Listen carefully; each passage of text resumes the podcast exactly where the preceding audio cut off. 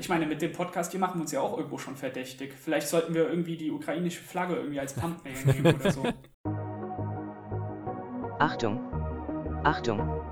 Sie hören den Podcast der Grauzone, dem reaktionärsten und libertärstem Meinungsmagazin in der Bundesrepublik Deutschland.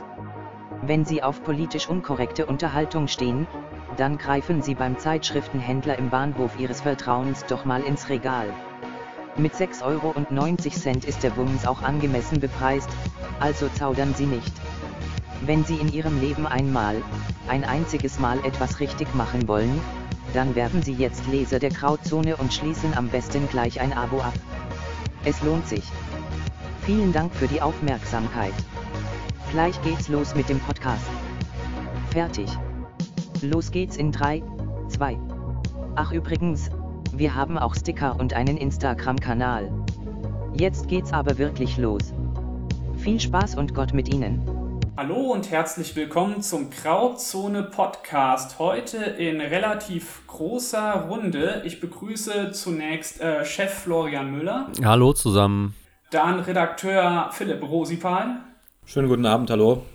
Und Kolumnist Schlomo Finkelstein. Ja, guten Abend, freue mich hier zu sein. Ja, unser heutiges Thema, wer hätte es gedacht, ist natürlich die Ukraine-Krise. Ähm, wir alle vier haben unserem Land treu gedient in Call of Duty und Battlefield und haben daher die nötige Fachkompetenz, äh, um über Aufmarschpläne und militärische Aufrüstung sprechen zu können. Ja, diese Woche sind wir Geopolitik-Experten. Genau. Diese Woche, Diese Woche sind wir, genau. Wir kommen jetzt quasi aus der Pandemie in den Krieg. Was habe ich mir wochenlang diesen Scheiß zu Corona angelesen als halbes Medizinstudium und jetzt interessiert es keine Sau mehr. Pech. Aber immerhin, das waren jetzt vier Semester Corona, oder? ja, ungefähr. Grundlage des heutigen Podcasts ist mein äh, letzter Artikel über den Ukraine-Krieg, nämlich Ukraine-Krieg, Narrative, Propaganda, Dissonanzen, äh, abrufbar auf unserer Netzseite. Wir haben speziell das Thema rausgesucht, weil uns allen Vieren natürlich aufgefallen ist, wie dieser Krieg einerseits medial dargestellt wird und andererseits natürlich medial empfangen und wahrgenommen wird. Und das ist auch genau das, was sich eigentlich als Thema ähm, durch diesen Artikel durchzieht. Hm. Und ähm, ja, da würde ich direkt an der Stelle mal an Schlomo weiterleiten, weil ähm, du hattest ja auch deine heutige Kolumne über den Ukraine-Krieg und die damit einhergehende Propaganda ähm, verfasst. Mhm. Erzähl uns doch mal was von den Helden von Snake Island. Ja, jetzt hat sich ein paar Tage, nachdem das richtig breit durch die sozialen Medien ging, herausgestellt, dass diese Leute mitnichten gestorben sind, sondern am Leben sind. Die Geschichte war ja eigentlich, dass äh, sie gesagt haben, fick dich, russisches Kriegsschiff, nachdem sie aufgefordert worden waren zu, äh, zu kapitulieren äh, und äh, daraufhin gestorben wären. Offenbar sind sie am Leben und sind in Gefangenschaft. Äh, ich habe mir in dem Artikel auch angesprochen, dass sich ein paar Leute in den sozialen Medien sieht man das schon Tattoos von diesen Leuten gemacht haben. Ja, da sollte man etwas äh, vorsichtiger mit sein, etwas mehr abwarten. Ja, allgemein sehen wir, dass vieles äh, dieser oder viele dieser Narrative, viele dieser Heldensagen sich im Nachhinein als falsch äh, herausgestellt haben. Der Geist von Kiew ja ziemlich schnell, ne? Dann hatten wir mhm. den äh, mitkämpfenden äh, äh, äh, Ministerpräsidenten da. Da hat sich herausgestellt, diese Bilder sind fast alle alt. Also ja. wir sehen vieles davon gerade zerfallen. Ich weiß nicht, berichten die großen Medien wirklich auch darüber oder wird das dann nicht mehr aufgegriffen? Also das größte Medium, was ich verfolge, ist die Grauzone. Wir berichten nicht darüber. Nee, also ich glaube, die großen Medien klären da gar nichts. Das war ja in den letzten Konflikten eigentlich auch immer so. Und ähm, okay, was mir noch eingefallen ist, diese Frau mit dem blutverschmierten Gesicht und dem Verband um den Kopf, die ja auch dann als Opfer von Putin dargestellt wurde. Und ich glaube jetzt genau ja und jetzt auch auf dem Cover von der Bild-Zeitung war.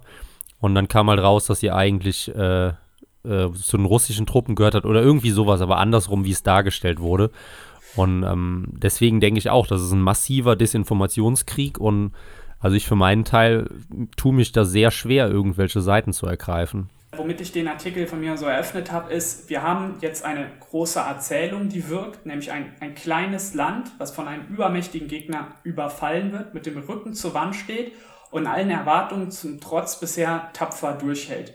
Und wir kriegen jeden Tag aufs Neue Szenen geboten von alten Leuten, die Molotow-Cocktails bauen, von Männern, die im Hinterhof irgendeiner Autowerkstatt Panzersperren schweißen. Wir sehen junge Leute, die in Sporthallen sich ihre ähm, Galaschnikow abholen und sich freiwillig zur Armee melden. Und wir, wir, wir erleben ständig Szenen, die auch popkulturell stark verankert sind. Ich habe da so das Beispiel, so die Verteidigung von Helms Klamm habe ich da äh, so, so gebracht, weil das ist ja sowas, weißt du, so das einfache Volk greift jetzt zu den Waffen und ähm, und, und kämpft, äh, obwohl es total unterlegen ist und äh, die meisten davon wahrscheinlich ähm, dem Tode geweiht sind. Und es ist eine Erzählung, die ist gut, die ist mitreißend. Und ich will auch nicht sagen, dass diese Erzählung grundsätzlich falsch ist und dass das, was wir gerade sehen und erleben, eigentlich völlig gespiegelt abläuft.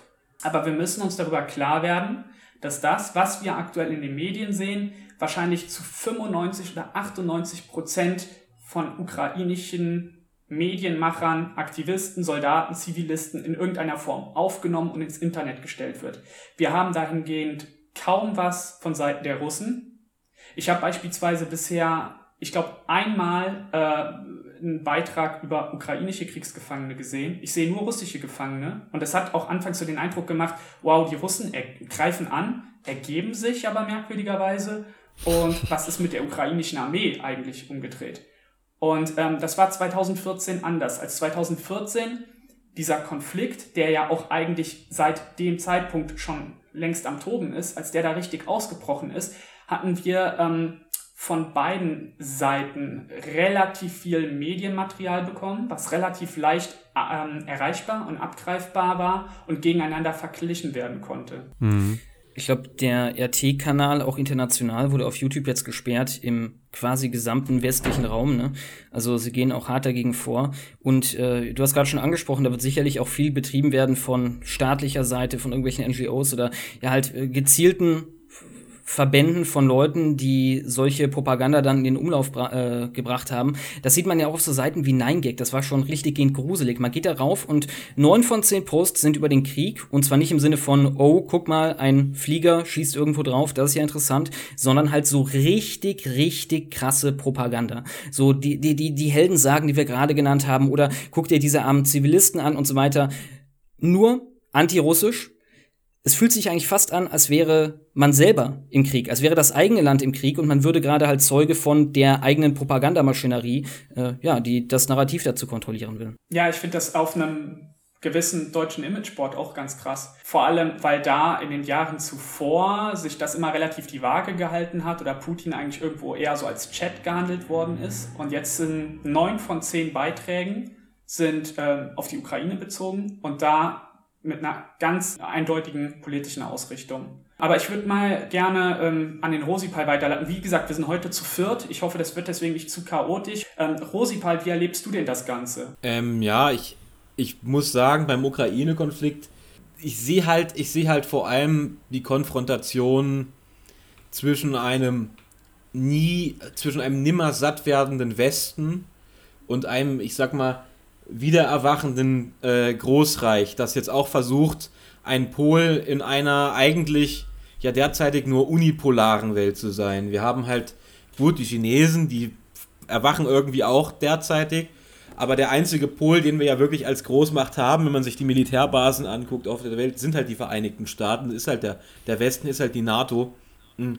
Und natürlich führt das zu solchen Konflikten und natürlich wenn man die, wenn man jetzt gegen den Westen kämpfen möchte, dann kann man eben auch nicht immer mit den fairsten Mitteln spielen, würde ich behaupten. Und dieses, dieses ähm, stumpfe Hinterherlaufen, hinter, egal ob nun amerikanischer oder russischer Propaganda, vor allem in den Köpfen derjenigen, die sich äh, politisch betätigen, aber auch politisch informieren, ich glaube, das ist halt ein großes Problem, dass man sich zu wenig kritische Gedanken macht, dass man den geopolitischen Faktor auch aus, aus, äh, aus, aus, seiner, aus seiner Weltsicht hm, streicht und immer nur, es geht immer nur um Moral.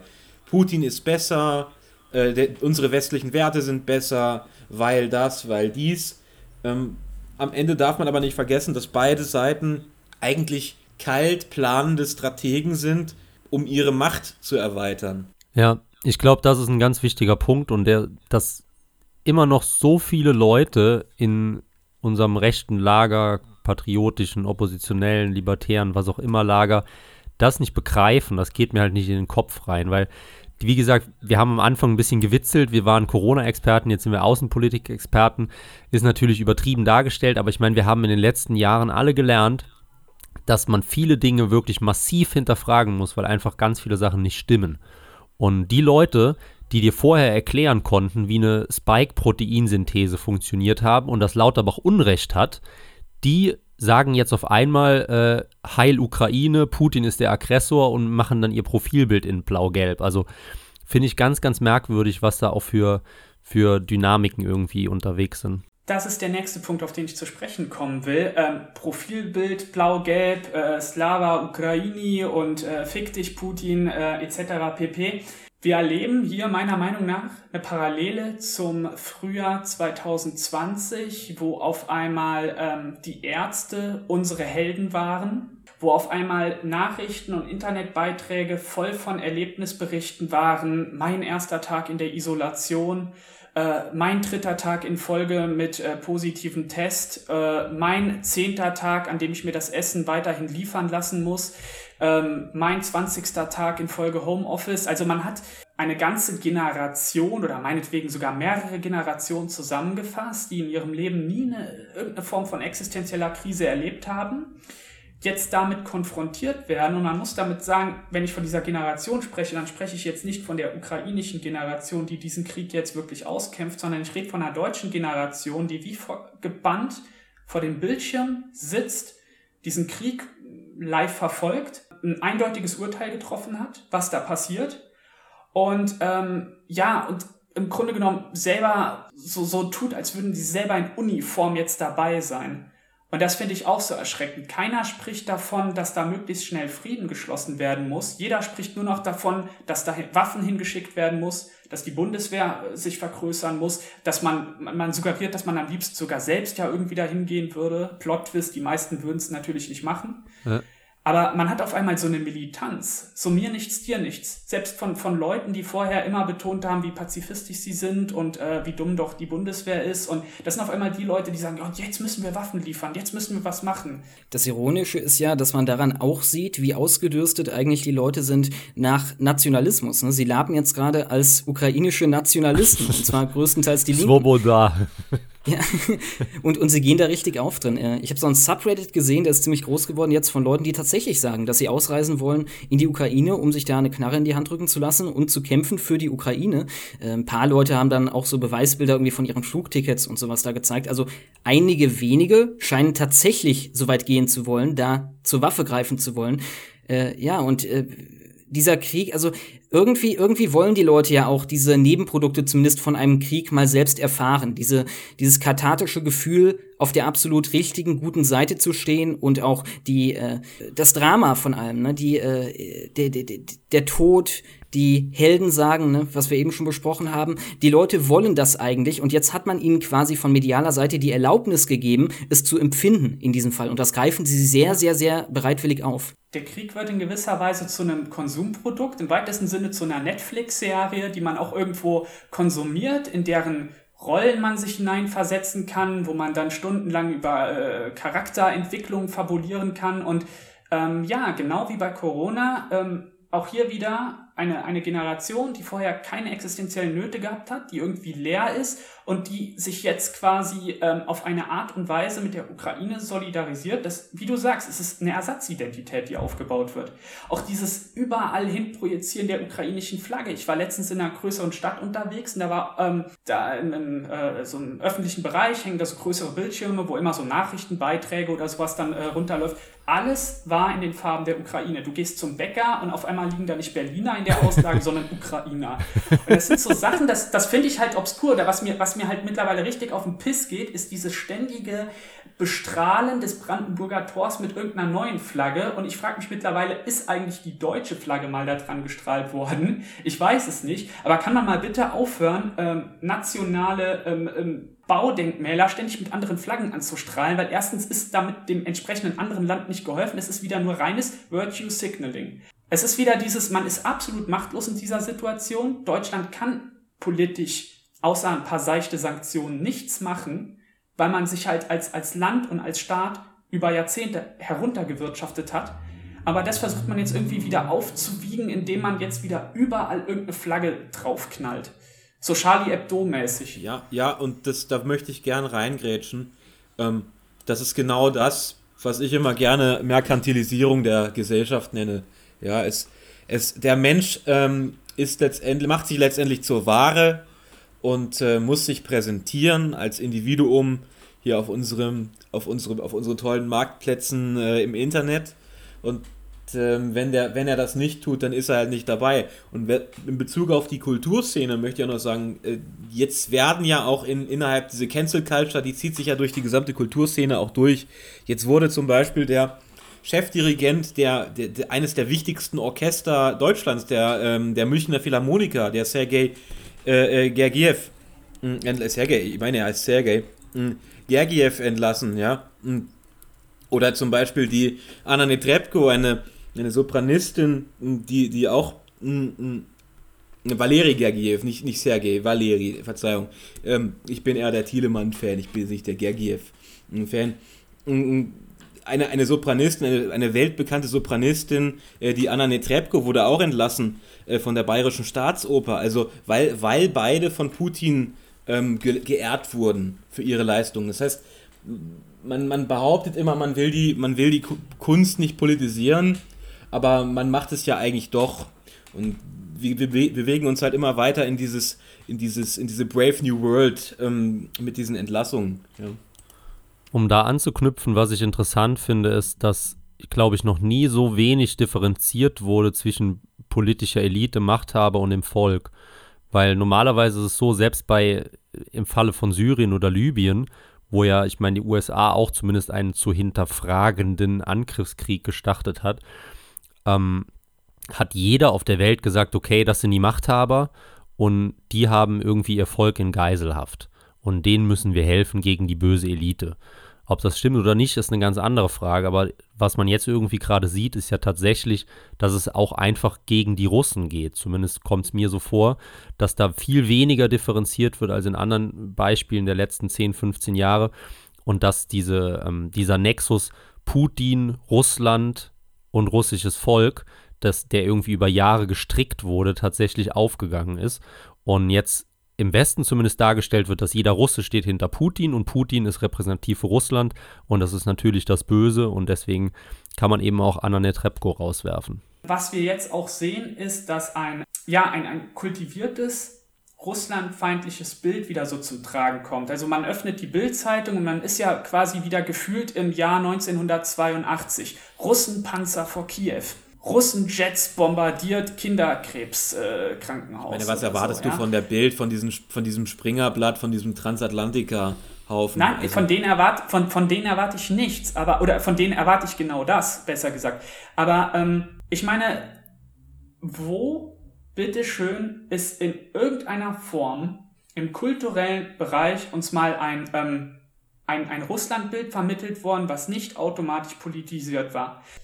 Ich glaube, das ist die Dimension, äh, die sowohl von den Linken, die sich so hart auf die Ukraine-Seite stellen, als auch von den Rechten, die sich dann hart auf die Russland-Seite stellen, äh, zentral gesehen wird. Die, die, die Dimension von den Russen als Stand-in für westlichen Konservatismus. Im Gegensatz mhm. zu uns als Stand-in für ja, Gender-Zeug, äh, LGBT und so weiter und so fort, Masseneinwanderung. Äh, und ich glaube, auch in den Medien wird das etwas so gepusht. Ne? Das ist auch wieder eine Parallele zu Corona eigentlich, wo wir dann die Ungeimpften hatten, wieder äh, als Stand-in für den westlichen Konservativen. Da landen wir eigentlich mhm. immer irgendwie. Ja. Ja, da kommen wir dann beim Artikel auch quasi direkt zum Stichwort Dissonanzen, ähm, dem ich halt auch mehrere Absätze gewidmet habe, wo ich darauf eingehe, wie dieser Krieg, der jetzt offen zutage getreten ist, ähm, sowohl im linken politischen und kulturellen Lager in der Bundesrepublik als auch im rechten Lager Dissonanzen erzeugt. Und ähm, auf Seiten der Linken sieht man diese Dissonanzen halt ähm, genau da, dass man auf der einen Seite über Jahre und Jahrzehnte ähm, alles, was in irgendeiner Form militärisch ist, irgendwas mit Heldentum zu tun hat, irgendwas mit Soldatentum zu tun hat oder in irgendeiner Form eine klare Rollenverteilung artikuliert, indem man sagt, der Mann geht zur Armee, ja, also in irgendeiner Form. Das hat man hier über Jahrzehnte niedergebügelt und jetzt auf einmal ist man ukrainischer Patriot und man findet das toll, dass der Ukrainer in der einen Hand die Galaschnikow schwenkt und in der anderen seine Landesflagge, ja. Und auf was man auf einmal nicht mehr sieht, ist FFP2-Maske und Regenbogenflagge. Das ist auf einmal nicht mehr zu sehen. Und wie gesagt, man, man, man macht sich auch nicht mehr für den Frieden stark. Man sagt nicht, hey, wir als Deutschen, wir hatten doch in den letzten Jahren uns immer so als unabhängiger Vermittler aufgebaut. Nein, wir müssen Waffen liefern und am besten, am besten noch die Bundeswehr direkt hinterher, wenn sie denn mal wieder irgendwie für was tauglich ist. Und das ist diese Dissonanz auf Seiten der Linken, aber es gibt auch die Dissonanz auf Seiten der Rechten. Ja, das fällt mir bei vielen, vielen Medien auf und auch bei vielen Leuten, mit denen ich geschrieben habe. Also ich muss sagen, ich kriege relativ wenig mit von der ganzen Geschichte. Ab und zu schaue ich mal rein. Äh, teilweise ich bin ich auch einfach medial so übermüdet, jetzt diese ganze Corona-Scheiße und jetzt kommt das nächste um die Ecke. Ähm, aber was mich überrascht ist, wie viele Rechte eben dann doch so knallhart hinter der Ukraine stehen. Das hätte ich vorher nicht gedacht, weil irgendwie in meiner Vorstellung dann doch noch so die Rechten die Putin-Versteher und die Linken halt die NATO-Verteidiger, aber das hat sich auch nochmal verschoben und ich glaube, es hat in den letzten, ja, vielleicht in der Geschichte der Menschheit oder zumindest mal seit Hitler nicht mehr prozentual so einen großen Block in Deutschland gegeben, der gegen Russland ist und so eine geringe Anzahl von Leuten, die zumindest sagen, Moment, äh, die verfolgen auch Interessen, das müssen wir uns genauer anschauen. Und in dem Sinne hat die, die äh, pro-ukrainische, in Anführungszeichen, Propaganda hervorragend funktioniert. Natürlich ist es auch relativ schwierig, da mit einem ähm, nüchternen Blick ranzugehen, wenn Putin einfach nur mal einmarschiert. Ne? Ist auch ein Faktor, der damit reinspielt, aber trotzdem, ich, bei mir gehen dann immer alle, alle Alarmleuchten an, wenn irgendwie vorher so die, die kritischen Stimmen oder die Oppositionellen, die eigentlich immer gesagt haben, Moment, äh, es ist nicht so, wie der Mainstream behauptet, wenn die auf einmal voll auf Linie geschwenkt wurden und finde ich ganz, ganz gruselig, das irgendwie zu sehen. Ja, Tichys Einblick wäre ein Beispiel dafür, ne? Die sind hart ja. auf Anti-Russland-Kurs gegangen. Ich habe es eben noch bei der Jungen Freiheit oder bei Reit, die hatten ein Interview mit Reit Schuster, der war dann der Titel, äh, Putin ist alles zuzutrauen. Und das finde ich einfach so heftig, solche Formulierungen auszupacken. Ich meine, also. Die leben noch in der BRD, Florian. Die leben, die leben noch in der BRD. Ach, das sind Bonner Liberalkonservative. Und mit denen. Ja, das ist ja, können sie ja auch machen ja. und das ist ja auch ihr gutes Recht, das so zu sehen. Aber irgend, was mir halt auffällt, ist bei allen anderen kritischen Themen der letzten Jahre waren sie halt schon differenzierter. Und jetzt auf einmal, zack, bam. Passt überhaupt kein Blatt mehr zwischen die Welt und zum Beispiel so ein Artikel von der JF. Ja, weil sie am Ende, weil sie am Ende sich immer noch, glaube ich, für Abhängigkeit lieber entscheiden als für Souveränität. Ihnen ist es wichtiger, abhängig. Ähm, sie, sie haben ja nichts. Ich meine, sie sind ja, sie sind ja nicht ähm, mutig genug, mal Herrn Spengler oder Herrn Schmidt zu lesen. So. Oder haben es gelesen und finden es ganz, ganz schlecht und gegen unsere freiheitlichen westlichen Werte. Und dann sagt man halt, man sei konservativ, weil man ja irgendwie eine gewissen, gewisse Nische als Absatzmarkt braucht. Und aber wenn, wenn dann der Kriegsfall eintritt, dann steht man natürlich weiterhin auf Seite der unserer amerikanischen Befreierfreunde. So würde ja. ich es interpretieren. Weiß ich nicht, kann man so sehen. Ähm, was ich vielleicht auch noch dazu sagen muss, also ich weiß nicht, wie es bei euch ist, aber ich stehe eigentlich in keiner Weise hinter Putin oder Russland. Ähm, aber man muss halt einfach die Seite auch mal klar machen und ein bisschen differenzierter daran gehen. Das ist auch wieder sowas, wenn man dann halt, was wir jetzt gerade erzählt haben, also sage ich mal, die Erklärung für verschiedene Verhaltensmuster, dann kommen ja schon Leute um die Ecke und beschuldigen einen, dass man äh, sich sogar jetzt noch hinter Putin stellt. Zitat Ende. Also finde ich ganz, ganz krass, wie schnell sich das jetzt gewandelt hat. Das hat ein bisschen was mit dem Sturm aufs Kapitol, wo auch ähm, so der ein oder andere, der äh, vorher über Jahre lang ähm, mit seiner Trump-Verbundenheit äh, nie zurückhalten konnte, als dann dieses Ereignis passiert ist, von einem auf den anderen Tag völlig geswitcht ist. Jetzt muss Trump weg. Jetzt muss Trump vors Volksgerichtshof. Ja, stimmt. Jetzt muss Trump an der Wäscheleine aufgehangen War werden. War beste so. Beispiel Joachim Steinhöfel. Hat Miro, Miro letztens noch, Miro aktuell noch gepostet, das war ja auch schon ein Jahr jetzt her, der dann gesagt hat, der, was soll der ins Gefängnis? Also Trump muss weg, irgendwas, eine üble Formulierung. Auch in einer Situation, klar, wo man das schon verstehen kann, weil so wie es dargestellt wurde, hat äh, Trump eine Straftat begangen, aber überraschenderweise auf den zweiten Blick war es nicht mehr so. Und dann hat man wieder gesehen, dass man einfach besser mal die Füße stillhalten sollte und sich erst die Fakten in Ruhe angucken muss. Ja, ich denke, das ist auch das Wichtigste in dem Konflikt hier, dass man nicht sofort auf eine Seite springt. Äh, ich muss sagen, es gab Teile von der Rede, die Putin gehalten hat, direkt als der Krieg begonnen hat, äh, die so ein bisschen resoniert haben mit mir, wo er ziemlich klar appelliert hat an diesen globalen kulturellen Konflikt, von dem auch wir hier ein Teil sind. Äh, ich habe hier mal ein Zitat auf Englisch. They sought to destroy our traditional values and force on us their false values that would erode us, our people from within. The attitudes they have been aggressively imposing on their countries, attitudes that are directly leading to degradation and degeneration because they are contrary to human nature. Also da scheint es mir so, als ob Putin eigentlich auf genau das anspielt, weshalb jetzt viele Rechte oder Teile der Rechten hier, ich würde sagen ungefähr sogar 50-50, äh, sich auf die Seite Russlands stellen. Dass man eben sich schon als Verbündete sieht in diesem ja, globalen kulturellen Konflikt.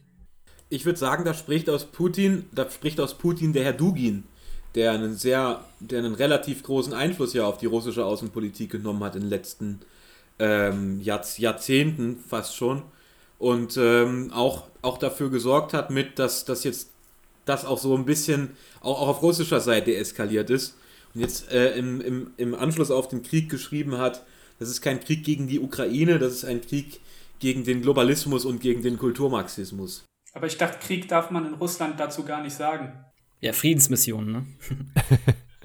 Andererseits ist es natürlich ein Albtraum, was die Optik angeht. Ne? Das hatten wir auch im Vorgespräch schon kurz angesprochen. Also damit kann man sich ja eigentlich nur selbst ficken, denn es ist ein Angriffskrieg. Ne? Es sieht natürlich erstmal unglaublich unschön aus, wenn da Panzer einrollen in ein Land, das bisher, wenn überhaupt, mit friedlichen Mitteln gekämpft hat. Äh, und man kann sich daran natürlich unglaublich verbrennen. Deswegen sollt, äh, denke ich, wir sollten sehr vorsichtig sein damit. Ja, das ist halt der springende Punkt. Ähm, Stichwort Vorgespräch. Putin hatte über die letzten acht, neun Jahre ja, den riesigen Vorteil, dass er immer auf die Amis zeigen konnte und sagen konnte, ja hier 2003 Irak, hier 2009, 2010 hier Libyen und Syrien und wann der ganze Kram losgegangen ist. Ich hingegen, äh, ich halte mich hier ans Recht. Ich bin nur auf Einladung der syrischen Regierung beispielsweise ähm, in Syrien selbst. Ja, zu mir ist Edward Snowden geflohen. Ja, äh, das das hat ja auch dazu geführt, dass ähm, im, im Rahmen der ähm, des, des Krisenausbruchs 2014 in der Ukraine ein großer Teil der Bevölkerung Bevölkerung, zwar nicht nur Rechte, sondern erstmals vor allem Linke, quasi auf die prorussische Seite geswitcht sind und gesagt haben, ja, Moment mal, was passiert denn hier gerade in der Ukraine? Ja, Stichwort Ken Jebsen und so weiter. Ja, diese ganzen großen Bewegungen, die damals so losgetreten worden sind, das waren ja erstmal ähm, Bewegungen, die erstmal indigen links waren und darauf hingewiesen haben, dass das Russlandbild, was bisher vermittelt worden ist, immer völlig einseitig ist und dass auch Russland Interessen hat, die dieses Land verteidigen darf und dass Amerika nicht das einzige Land auf der Welt ist,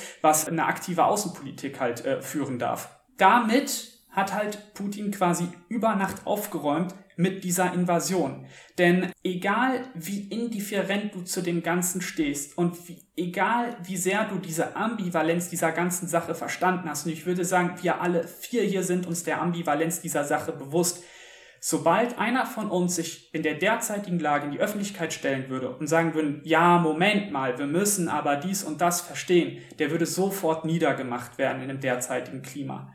Und das ist ein, äh, eine, eine Propagandaniederlage, mit der ähm, die russische Regierung, die russischen Medien eigentlich das, was sie jetzt über acht, neun Jahre aufgebaut haben, von, innerhalb einer Nacht kaputt gemacht haben. Ja, umso merkwürdiger oder beziehungsweise umso wichtiger ist ja die Frage, warum macht Putin das so, wie er es jetzt macht? Und also das klären wir nach der Werbung. Achtung, Achtung, es folgt eine wichtige Werbeunterbrechung. Kennen Sie die Grauzone? Offensichtlich ja, denn Sie hören unseren Podcast. Aber da gibt es noch viel mehr. Alle zwei Monate erscheint am Bahnhofskiosk Ihres Vertrauens ein Magazin, das auf 76 Seiten so heteronormativ daherkommt, dass Ihnen beim Lesen die Beinhaare jucken. Wenn es Ihnen am Bahnhof nicht bunt genug ist, dann abonnieren Sie doch am besten gleich die Grauzone. Der Postbote quetscht Ihnen dann unser schönes Heft direkt in den Briefkasten. Für schlappe 39,90 Euro macht er das sogar sechsmal im Jahr. Also los, zweimal Rundfunkbeitrag verweigern und Grauzone abonnieren. Jetzt geht es weiter mit dem Programm. So, Flo, warum macht Putin das, was er macht? Ja, als Putin-Versteher, ich weiß es nicht. Also ich würde sagen, es ist eine Situationsentscheidung gewesen. Ähm, ich glaube auch nicht, dass Russland jetzt lange auf diesen Plan hingearbeitet hat. Also sie hatten den Plan schon lange. Aber ich glaube, es hat einfach jetzt von der Zeit her gepasst, im Sinne von, wenn man einen militärischen Schlag oder eine militärische Bewegung startet, dann jetzt, weil der US-amerikanische Präsident ist ein alter Opa, Annalena Baerbock ist Außenministerin, Corona hat die westliche Wirtschaft massiv getroffen, Russland hat eine relativ geringe Staatsverschuldung, habe ich mir letztens reingezogen, ich glaube 12 Prozent nur des BIPs, wir sind bei 60, 70, 80, je nachdem. Und ähm, dazu ziehen die Zinsen gerade an im Westen, ist auch ein Faktor. Das heißt, man wird wahrscheinlich nicht mehr unbegrenzt diese Politik des lockeren Geldes fahren können. Also, wenn Putin losschlagen will, dann hat er den Zeitpunkt eigentlich perfekt ausgewählt. Die Frage ist aber, warum schlägt er los oder warum will er losschlagen? Ich sage, es sind maßgeblich geostrategische Punkte, dass er einfach den Westen zurückdrängen will, um vielleicht ja, Russland Russlands Einflusssphäre zu vergrößern, vor allem in militärischer Hinsicht, dass halt eben keine Sprengköpfe direkt vor seiner Nase stehen, die halt eventuell da den Weg hingefunden hätten. Ähm, ansonsten kann ich auch nur mutmaßen. Was sagt ihr dazu? Ich habe eine Rede gehört von äh, Putin von, ich glaube, vor ein paar Jahren schon, wo er davon gesprochen hat, dass wenn die Ukraine der NATO beitritt, äh, sie sich entscheiden könnte, im Anschluss die Krim zurückzuerobern. Äh, und in dem Fall, wenn die Russen sich wehren, der Verteidigungsfall eintreten würde und man direkt einen Weltkrieg hätte. Ja, ich denke, es hat auch mehrheitlich geostrategische äh, Gesichtspunkte, die äh, Putin da. Hm, es gibt natürlich auch Leute, die sagen, Putin ist schwer krank und deswegen muss er sich noch zum Zaren machen. Ja, das gibt's auch. Aber, aber, aber ähm, ich glaube doch. Und damit auch, stimmst du nicht so, wie man dir anhört. ja, ich denke doch auch, es gibt, es ist eher, es hat eher einen, einen geostrategischen Punkt, nämlich genau das, was der Herr ähm, Finkelstein eben gesagt hat. Nämlich, dass wenn die Ukraine der, NATO beigetreten wäre, es zu ähm, Problemen dort gekommen wäre. Estland, Lettland und Litauen stellen keine Ansprüche an russisches Territorium. Die Ukraine tut das. Und Russland stellt auch Anspruch auf ukrainisches Territorium. Und deswegen hat Putin rein logisch korrekt gehandelt, dass er gesagt hat, wir sind schneller, hm, wir schnappen uns das jetzt. Welche Konsequenzen Russland dafür tragen muss, das werden wir im Nachgang sehen. Also ich kann mir mehrere Optionen vorstellen, die auch durchaus miteinander in Verbindung stehen könnten. Einerseits äh, habe ich jetzt schon unabhängig äh, voneinander von mehreren Leuten immer diesen Hinweis gehört, boah, der Putin, der sieht so merkwürdig ungesund aus. Also ähm, der hat so ein aufgedunsenes Gesicht, so als ob der irgendwie Cortison nehmen würde. Der hat so eine merkwürdige Haltung, wenn er irgendwie sitzt und er äh, muss ja unglaubliche Angst anscheinend vor Corona haben, weil er auch immer an diesem langen Tisch in so einem mega weiten Abstand zu seinen Beratern sitzt und so weiter. ähm, ob, also ich bin, ich bin ein Gegner davon zu sagen, der ist verrückt und deswegen ist das so. Denn wir wissen aus der Vergangenheit, Trump war ja auch verrückt und hat deswegen dies und jenes gemacht und Gauland war verrückt und äh, äh, wir, wir sind ja sowieso verrückt, äh, die wir für diese Zeitschrift hier arbeiten. Äh, nee, das, das wäre mir zu einfach, aber vielleicht spielt in irgendeiner Form dieser ja, persönliche Aspekt eine Rolle. Vielleicht ist dieser Mann in irgendeiner Form, ich sage jetzt nicht geistig, aber vielleicht körperlich beeinträchtigt seit einiger Zeit, was die Entscheidung in irgendeiner Weise beeinflusst. Das ist jetzt eine vorsichtige Vermutung. Viel mehr als das glaube ich aber natürlich an diese geostrategische Komponente. Ich meine, dieser Krieg war ein Krieg mit Ansage. Als das 2014 ausgebrochen ist, ja, als die gewählte ukrainische Regierung unter maßgeblicher Hilfe des Westens gewaltsam gestürzt worden ist und daraufhin sich die Ostgebiete ähm, sezessioniert haben und dann dieser Bürgerkrieg ähm, ausgebrochen ist, Russland dann auch die Krim besetzt hat, war klar, dass dieser Konflikt nur noch in einer konventionellen militärischen Konfrontation lösbar ist. Denn was hast du für eine Situation? Du hast auf der einen Seite die Situation, dass ähm, Russland sich diesen beiden ähm, äh, selbsternannten Volksrepubliken verpflichtet fühlt und dieser, diese Verpflichtung ja auch artikuliert, aber auch gleichzeitig sich damit unter Zugzwang setzt, dieser Verpflichtung nachzukommen.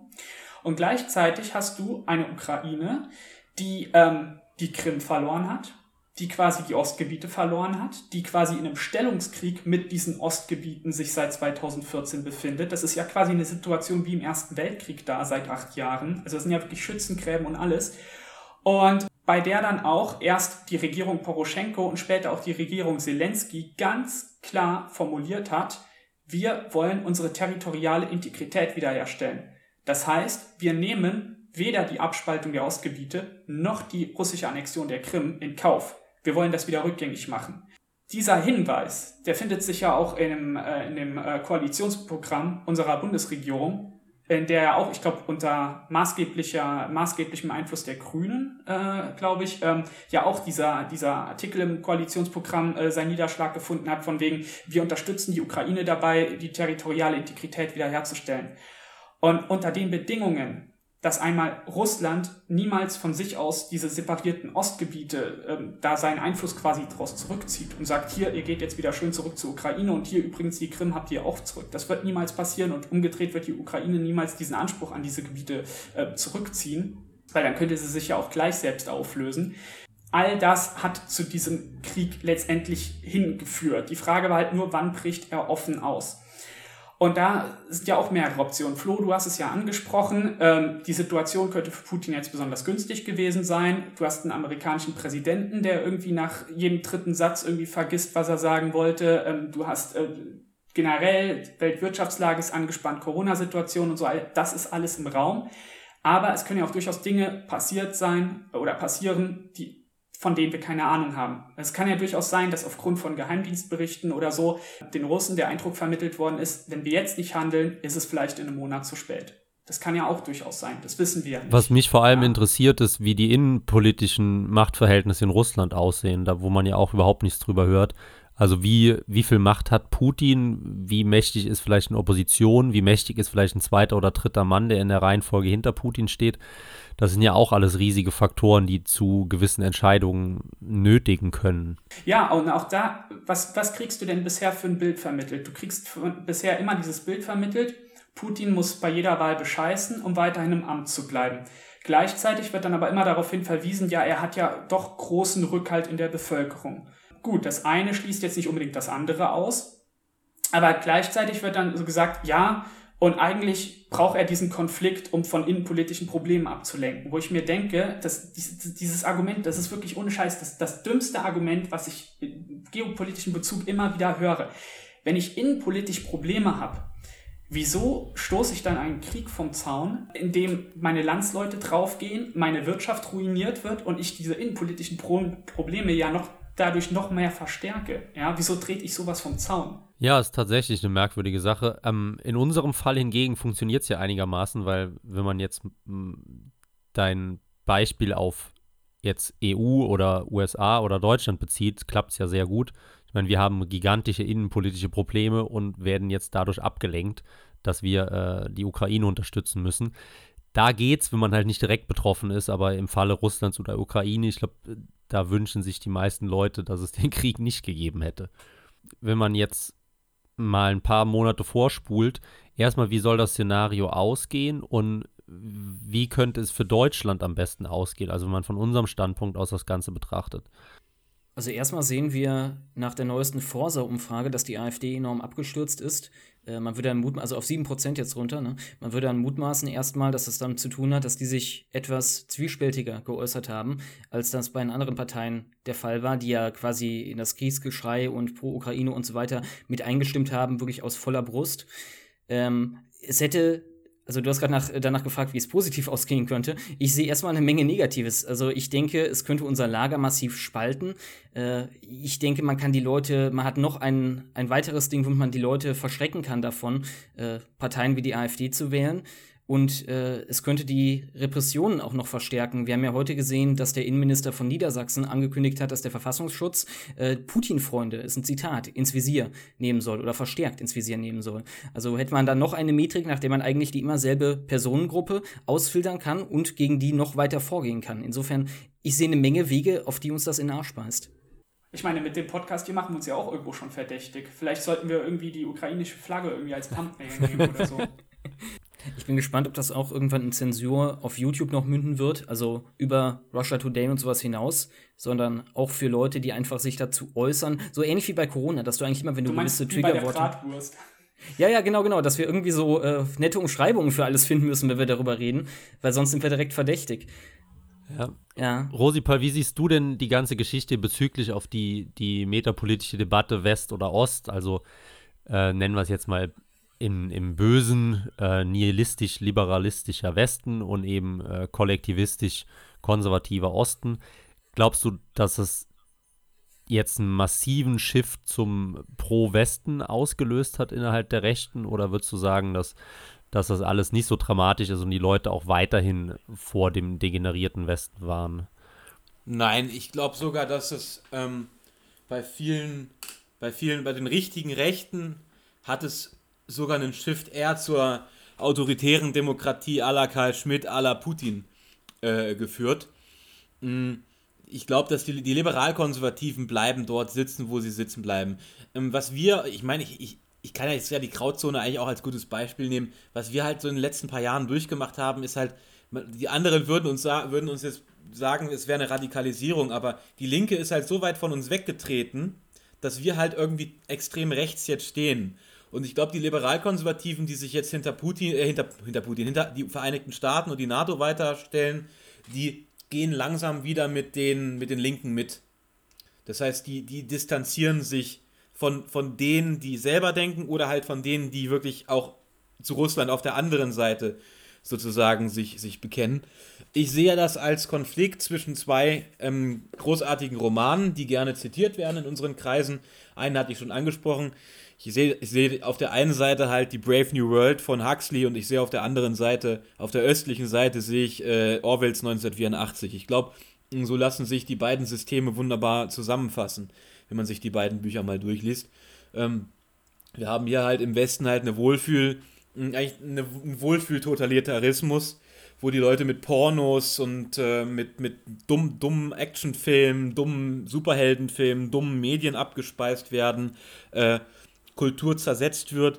Und im Osten haben, hast du halt, also vor allem wenn du auf China, auf Russland, auf den Block, der sich formiert, guckst, hast du halt diese, diese wirklich, diese, der große Bruderstaaten, die ähm, extreme Repression anwenden und, und auch Überwachung anwenden. Also du hast halt wirklich diese, diese, diese Waage jetzt hm, auf der Welt zwischen diesen beiden Systemen.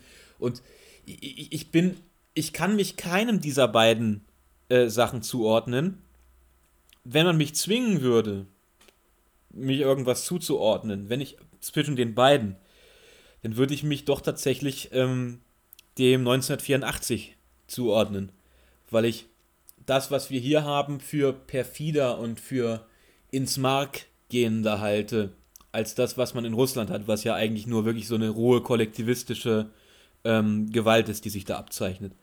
Aber für uns, fürs Lager, fürs rechte Lager, für die neue Rechte, ähm, wird sich nichts ändern. Die, die, ich sag mal, äh, die eurasische Fraktion bleibt bei ihren eurasischen Thesen und wird auch pro-russisch bleiben.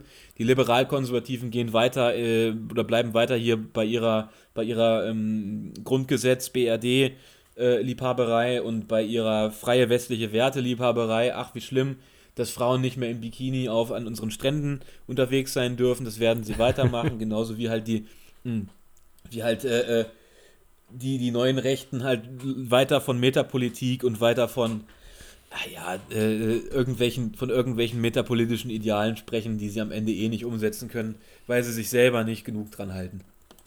Interessant wird auch sein, was passiert mit den Nor äh, Altlinken, äh, die ja zu einem guten Teil auch gewisse Russland-Sympathien haben. Ne? Ob die jetzt in großen Zahlen auf Linie knicken oder ob es dann auch einen Kleinkrieg geben wird im linken Lager, ähnlich wie das gerade beginnt im rechten Lager?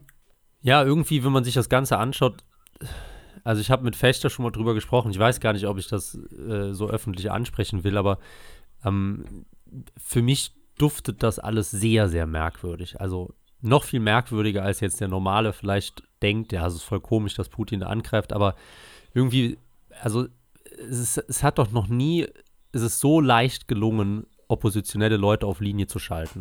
Es ist noch nie so leicht gelungen, irgendwie von innenpolitischen Problemen abzulenken. Die gesamten Corona-Debatten hat man jetzt nicht mehr.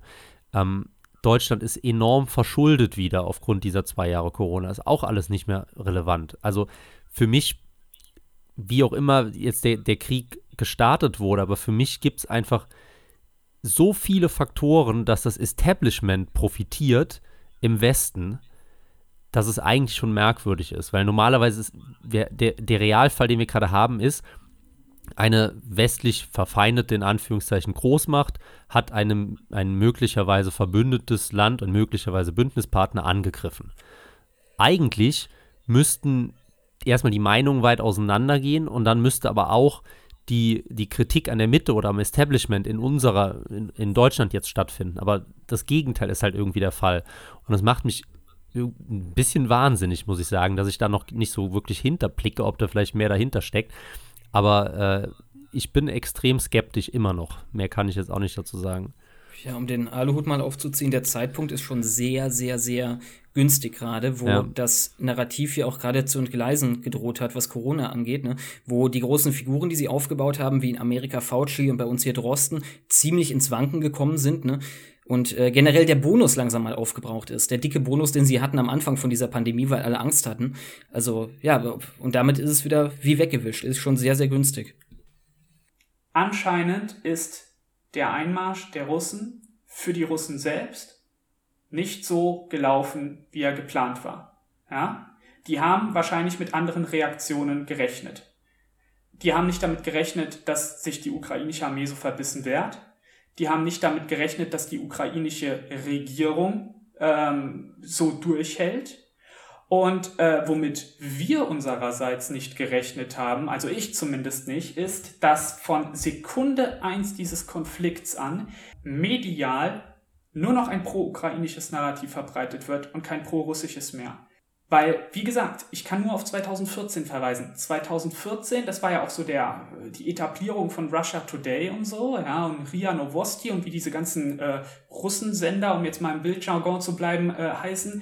Du hattest wirklich zwei verschiedene Medienkanäle, sehr viel Zeug dazwischen und du konntest dich so informieren, dass du selbst zumindest den Eindruck hattest, dass das einigermaßen ausgeglichen ist. Und jetzt habe ich das Gefühl, dass der komplette Westen auf äh, mögliche russische Agitationsversuche völlig vorbereitet ist und direkt das quasi in der Luft abfängt und nur noch die äh, für sich selbst beliebigen Narrative durchlässt. Ja, das hat ja auch dieser äh, Robert Malone, der bei Joe Rogan im Podcast war, der wurde am Ende, glaube ich, auch gefragt, warum oder warum oder wie Corona so allumfassend passieren konnte, weil es das ja irgendwie noch nicht gab. Und er sagt halt auch, ja, vor zehn Jahren hätte es das, wie gesagt, nicht gegeben, weil äh, die Medien noch komplett anders waren. Also zum einen nicht so gleichgeschaltet, wie sie jetzt sind. Und zum anderen waren die Leute auch nicht so medienabhängig, sondern haben halt eher mal mit äh, Nachbarn, Freunden von Angesicht zu Angesicht geredet. Und mittlerweile ist halt alles so hyperdigitalisiert und du kriegst halt innerhalb von einer Sekunde kann ja praktisch die Bildzeitung dir die Headline in den Kopf reinbrennen. Und ich glaube, das ist halt auch der, vielleicht der Unterschied zu 2014, dass es eben jetzt deutlich, deutlich smoother und harmonischer geht und halt eben auch deutlich radikaler, dass abweichende Meinungen einfach gar nicht mehr existieren oder gehört werden oder zumindest viel, viel weniger als noch vor acht Jahren. Ich würde sagen, ähm, was die Invasion selber angeht, also wie das läuft, finde ich als militärischer Laie auffällig, wie wenig man sieht von wirklich schweren, schweren Gefechten bisher für diese Menge an russischen Panzern, die ja. da reingerollt ist. Und äh, ich finde da eine interessante Theorie. Ich habe keine Ahnung, wie viel da dran ist, aber ich finde es interessant, äh, den Gedanken, dass möglicherweise die Russen nicht nur sich zum Ziel gesetzt haben, die Ukraine selber mit der zivilen Infrastruktur und so weiter so intakt wie möglich zu übernehmen, sondern auch das ukrainische Militär so intakt wie möglich zu, äh, zu übernehmen, äh, damit man dieses dann einsetzen könnte, wenn man da, keine Ahnung, eine Puppet-Regierung installiert hat, damit man nicht selber die Ukraine verteidigen muss. ist auf jeden Fall eine gute Erklärung dafür, weil mir ist das auch schon aufgefallen und das hat mich auch schon fuchsig gemacht, dass was man alle, also das erste Mal hat man ja gar nichts gesehen und dann nach zwei Tagen Krieg, in Anführungszeichen, kommen irgendwelche Instagrammer, die halt eine Explosion zeigen, die in eine Million Kilometer Entfernung stattfindet oder so, aber überhaupt kein echtes Footage, wie man das bei alten Konflikten gesehen hat.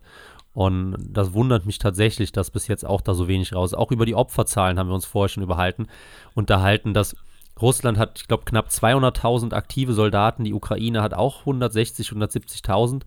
Ähm, jeder, jede Seite hat tausende Panzer und irgendwie passieren keine richtigen Gefechte, sondern man hört halt so ein bisschen und dann hat man vielleicht das erobert und dann doch nicht. Und dann sind wir die Propagandamaschinen, die hochgefahren werden. Aber wie du es gesagt hast, diese echten Konflikte waren bisher eher gering. Was in dem Zusammenhang ja auch so merkwürdig ist, ähm, Du hattest ja in den Monaten davor, waren die Netzwerke voll mit diesen TikTok-Videos, boah, russischer Zug mit Panzern fährt Richtung Westen und boah, krass und so. Das war ja so dieses langsame, so dieses Aufflammen dieser Kriegsstimmung irgendwie. Das war ja der komplette Herbst über, zumindest wenn man es irgendwie aktiv verfolgt hat, war voll mit Videos, oh, und noch ein neuer Zug mit Panzern äh, Richtung Westen und so. Und ähm, auch äh, 2014 war das so gewesen. Ob das jetzt äh, Milizen waren oder meinetwegen russische Söldner oder so.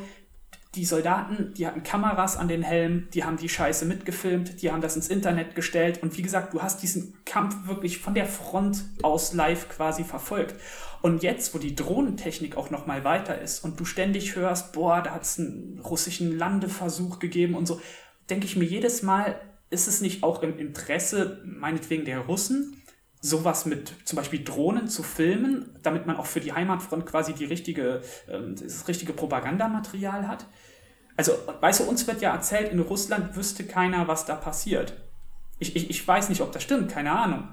Aber man, man kann doch nicht erwarten, in ein anderes Land einzumarschieren und gleichzeitig die komplette Heimatfront darüber im Unwissen zu lassen. Aber vorher, in den Monaten zuvor, hat man es zugelassen, dass tausende Videos von Russland aus im Netz gelandet sind, wie dieser Aufmarsch stattfindet. Ja, es sind viele Fragen, die offen bleiben. Aber ich würde sagen, da müssen wir einfach abwarten und wir haben die Stunde auch ja schon fast voll.